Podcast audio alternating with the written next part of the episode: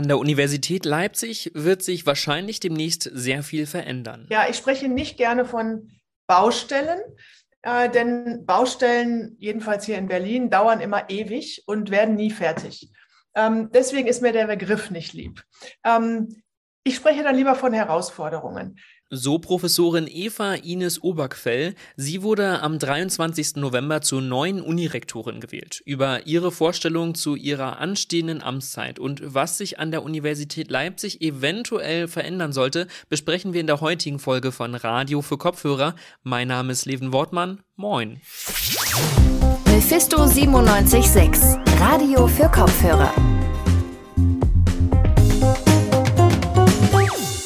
Vorab aber noch etwas in eigener Sache. Ihr hört es bestimmt schon, unsere schöne Studioqualität ist nicht mehr da, denn wir produzieren seit heute wieder aus dem Homeoffice. Daher seht es uns bitte nach, wenn mal ein Stuhl im Hintergrund knatschen sollte oder die Soundqualität nicht so professionell ist wie gewohnt.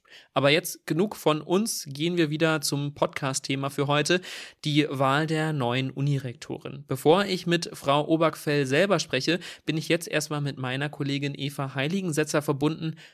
Moin Eva. Hi Leven. Eva, wir wollen heute über die Wahl der neuen Rektorin sprechen. Dafür wollen wir uns als erstes die Seite der Studierenden anschauen, als die größte Gruppe an der Universität. Was sieht der Studentinnenrat als Problem in der momentanigen Hochschulpolitik?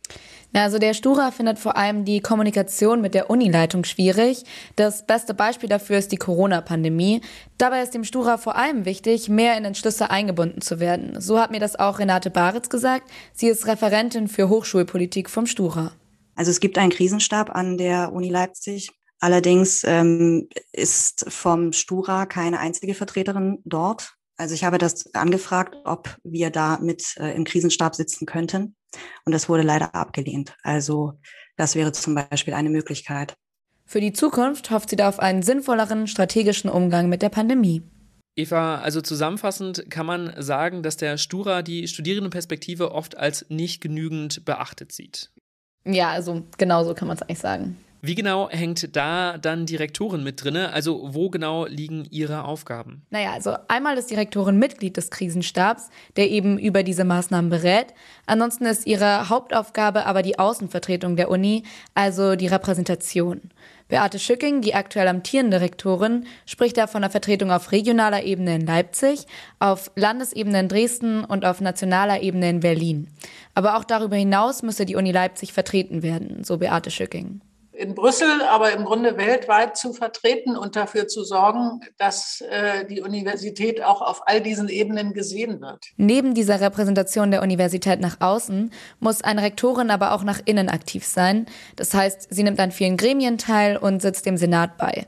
Das Ziel davon ist dann, alle Interessen mit einzubeziehen und neue Projekte zu entwickeln. Du sprichst jetzt schon von neuen Projekten. Ich greife das einfach mal auf. Was wären denn jetzt anstehende Projekte ganz konkret, was dann zum Beispiel auch in den kommenden Jahren hier an der Universität passieren wird, was also die zukünftige Rektorin betrifft? Im Moment geht es da laut Beate Schücking um den Aufbau des Großforschungszentrums im Mitteldeutschen Revier. Das ist ein Forschungszentrum, das sich eben gerade in der Planung befindet. Und für die Umsetzung davon, dafür ist dann die zukünftige Rektorin zuständig. Für die Zukunft hält Beate Schücking auch die Exzellenzstrategie der Uni Leipzig für wichtig. Dabei werden bestimmte Universitäten vom Bund finanziell unterstützt, um bestehende Forschungen weiterzuentwickeln. Und da möchte eben auch die Universität Leipzig in Zukunft dazugehören. Trotzdem geht es laut ihr auch darum, die aktuellen Standards der Studiengänge, die innerhalb dieses Projekts als nicht exzellenzrelevant eingestuft werden, zu halten und diese Studiengänge trotzdem weiterzuentwickeln. Das sind jetzt ja die Ziele des aktuellen Rektorats. Wie sieht das denn bei der Studierendenseite aus, wenn wir dahin nochmal zurückgehen? Was wünschen die sich in den nächsten Jahren bei der Universität Leipzig? Ja, da gibt's mehrere Wünsche. Ein Beispiel von einem ist, äh, dass Studierende mit chronischen Erkrankungen ohne größeren Aufwand Nachteilsausgleiche beantragen können. Und ein weiterer großer Wunsch, vor allem vom Stura, ist mehr studentische Mitbestimmung. Renate Baritz vom Stura fehlt die aktuell noch. Das ist eine ganze Reihe von Problemen und angefangen natürlich bei der studentischen Mitbestimmung, die uns ähm, als Stura sehr am Herzen liegt und die auch sehr zu kurz kommt. Ich meine, man muss halt bedenken, dass wir die größte Statusgruppe an der Uni darstellen als Studierende. und äh, auch zusätzlich noch gesetzlich die Studierendenvertretung halt äh, verankert ist. Und äh, trotzdem haben wir den Eindruck, dass äh, wir eigentlich nichts mitzubestimmen haben und uns eigentlich Informationen oft auch vorenthalten werden. Und diese studentische Mitbestimmung würde für Sie im besten Fall eine studentische Prorektorin oder einen studentischen Prorektor bedeuten. Also jemanden, der die studentische Seite im Rektorat noch einmal direkter vertreten kann und sich effektiver in Entscheidungen einmischen kann. Das war meine Kollegin Eva Heiligensetzer. Danke dir, Eva. Sehr gerne. Jetzt haben wir viel über die Aufgaben einer Rektorin an der Universität Leipzig gesprochen und wie die Amtszeit von Beate Schücking verlief. Jetzt soll es aber um die neue Rektorin, Frau Professorin Eva Ines Obergfell gehen und wie sie ihre Amtszeit ausgestalten möchte. Ich habe sie als erstes gefragt, was sie überhaupt motiviert hat, hier in Leipzig sich als Rektorin zu bewerben. Ja, die Universität Leipzig ist für mich eine äh, wirklich faszinierende Universität. Sie ist altehrwürdig und zugleich absolut in der Moderne im Jetzt angekommen. Es ist eine große Universität. Ähm, es ist eine Universität mit viel, viel Potenzial. Und ich hätte und habe, jetzt ist es ja kein Konjunktiv mehr, große, große Lust, dieses Potenzial zu entwickeln, zu entfalten. Mm, in Ihren bisherigen Statements haben Sie vor allem immer darauf aufmerksam gemacht, dass Sie die Drittmittel, also die externen Forschungsgelder und die Spitzenforschung ausbauen möchten. Sehen Sie diese beiden Punkte als die größten Baustellen an der Universität Leipzig an? Ihre Frage zielt natürlich darauf ab, welche ähm, Prioritäten ich setze.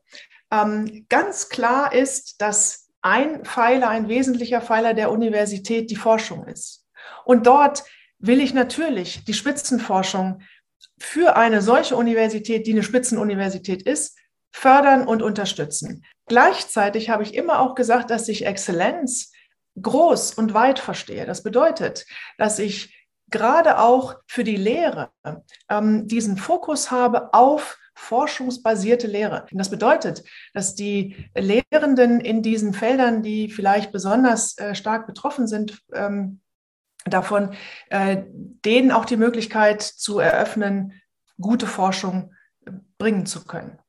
Jetzt ist es ja so, dass Drittmittel vor allem immer in großen oder sehr viele Drittmittel in sehr großen Forschungsprojekten eher Anklang finden oder da besser akquiriert werden können als in kleineren Forschungsprojekten. Und das Thema auch äh, Exzellenzforschung und Förderung bezieht sich ja häufig auf Sachen, die sowieso schon sehr, sehr gut laufen. Wie sieht es denn dann mit eher kleineren Forschungsgruppen und Arbeiten aus, äh, wie, dass die nicht untergehen, dass es nicht alles nur nach dem Motto läuft, äh, wer hat, dem wird gegeben? Ja, ich habe immer gesagt, und das sage ich weiterhin, dass ich die Volluniversität mit ihrer Disziplinenvielfalt im Blick habe.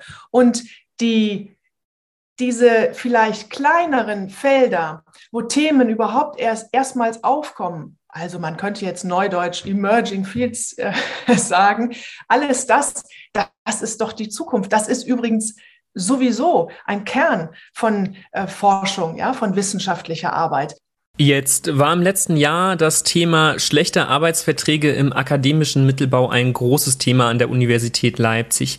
Wollen Sie sich da den Sorgen und Nöten der an der Universität angestellten Leute widmen? Ja, selbstverständlich. Also ich widme mich allen Sorgen und Nöten aller Mitglieder der Universität. Das ist die Aufgabe der Rektorin.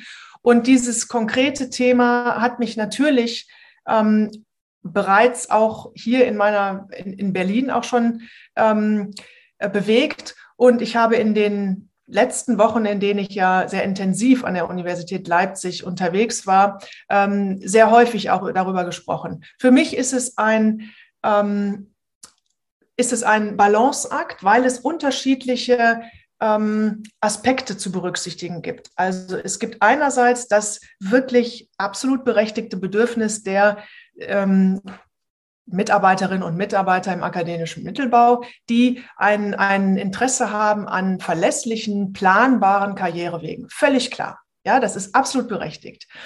Das ist die eine Seite. Auf der anderen Seite gibt es äh, im Bereich der Wissenschaft, der Forschung, die äh, das Bedürfnis auch nach Flexibilität, also danach äh, gerade kurzzeitig in einem Bereich intensiv zu forschen und dort auch äh, Postdocs äh, und, und Doktoranden, Doktoranden und Doktorandinnen mit einzubeziehen. jetzt sozusagen ähm, Dauerstellen zu vergeben, das ist ja der Kern des Konfliktes, ähm, würde wahrscheinlich dazu führen, äh, dass eben einfach der jetzige Nachwuchs das Nachsehen hätte. Jetzt haben Sie gerade vor allem die Problematik nochmal beschrieben und haben auch gesagt, dass Sie das Thema in Berlin natürlich auch äh, schon in Ihrer ähm, Funktion beschäftigt hat und dass sie sich damit auseinandergesetzt hat. Was wären denn ganz konkrete Punkte, die man ändern könnte, müsste, die Sie angehen wollen, um das Problem zu lösen? Ja, also Ansatzpunkte. Ähm, ich ich habe natürlich jetzt nicht die, die Patentlösung. Ja? Ähm, die, die ganze Republik ringt um dieses Thema im Moment. Ähm, Ansatzpunkte können sein, dieses Bedürfnis nach verlässlicher Planung, planbaren Karrierewegen, dem entgegenzukommen. Zum Beispiel, indem man einmal differenziert zwischen unterschiedlichen Karrierenwegen, Karrierewegen, indem man eben sagt, es gibt nicht nur den Weg, der jetzt klar in die Praxis oder klar in die Universität führt, auf eine Professur, sondern es gibt unendlich viele Zwischensituationen. Und dass man dort einzelne Typen herausgreift und für die äh, Unterstützungs ähm, Angebote schafft. Ähm, und dass man zum Beispiel, man könnte zum Beispiel auch den Bereich der studentischen Ausgründungen stärken äh, oder überhaupt der universitären Ausgründungen, denn das ist ja auch ein Feld. Ja, also die Vielfalt der möglichen Berufsfelder stärker in den Blick nehmen und dafür gezielte Unterstützungsangebote. Das wäre meine Überlegung. An einer Universität gibt es viele unterschiedliche Institutionen mit unterschiedlichen Vorstellungen und Forderungen. Welche Rolle nehmen die Studierenden an einer Universität da für Sie ein? Ja, die Studierenden, die sind äh, die größte Statusgruppe. Sie sind eindeutig in der Mehrheit. und sie ähm, machen die Universität zur Universität. Okay, es gibt unglaublich viele Punkte, die wir jetzt hier noch besprechen könnten, die äh, in Ihrer Amtszeit auf jeden Fall Thema sein werden und mit denen Sie sich bestimmt auch schon zum Teil beschäftigt haben. Ähm, jetzt wollen wir auf ganz einfache, simple Art und Weise nochmal ein paar andere Punkte kurz besprechen oder anreißen mit einer Schnellfragerunde, wo Sie auf eine Entweder-Oder-Frage sich dann entscheiden müssen. Meine erste Frage, Leipzig oder Berlin? Leipzig. Juristenfakultät oder juristische Fakultät? Juristenfakultät, weil das der Beschluss ist. Tarifverträge oder individuelle Arbeitsverträge im wissenschaftlichen Mittelbau? Hm. Tarifvertrag. Nudelteller oder der Wok in der Mensa? Oh, Nudel. Nudelteller. zum Sattwerden und zum Wohlfühlen. Okay, meine abschließende Frage dann noch an Sie lautet, wie wird sich die Universität Leipzig in den kommenden fünf Jahren entwickeln? Ja, ich hoffe und gehe davon aus, dass sie sich weiterhin sehr gut entwickeln wird. Und ähm, ich habe die Vorstellung, dass sie sich entwickelt zu einer äh, Universität, in der äh, breit und transparent äh, und vertrauensvoll kommuniziert wird und sich auf die neuen Herausforderungen eingestellt hat und gut aufgestellt ist. So die baldige Rektorin der Universität Leipzig, Professorin Eva Ines Obergfell, über ihre anstehende Amtszeit bis 2027. Damit ist die heutige Folge von Radio für Kopfhörer vorbei und wir hören uns am Mittwoch wieder. Bis dahin schaut gerne auf unseren Social Media Kanälen vorbei oder hört in unsere anderen Podcasts rein. Und dann noch von mir aus ein Dank an Eva Heiligensetzer, Leonard Doleschek und Jana Laborenz für die redaktionelle Arbeit und die Produktion dieser Folge. Mein Name ist Leven Wortmann. Auf Wiederhören. Mephisto 976, Radio für Kopfhörer.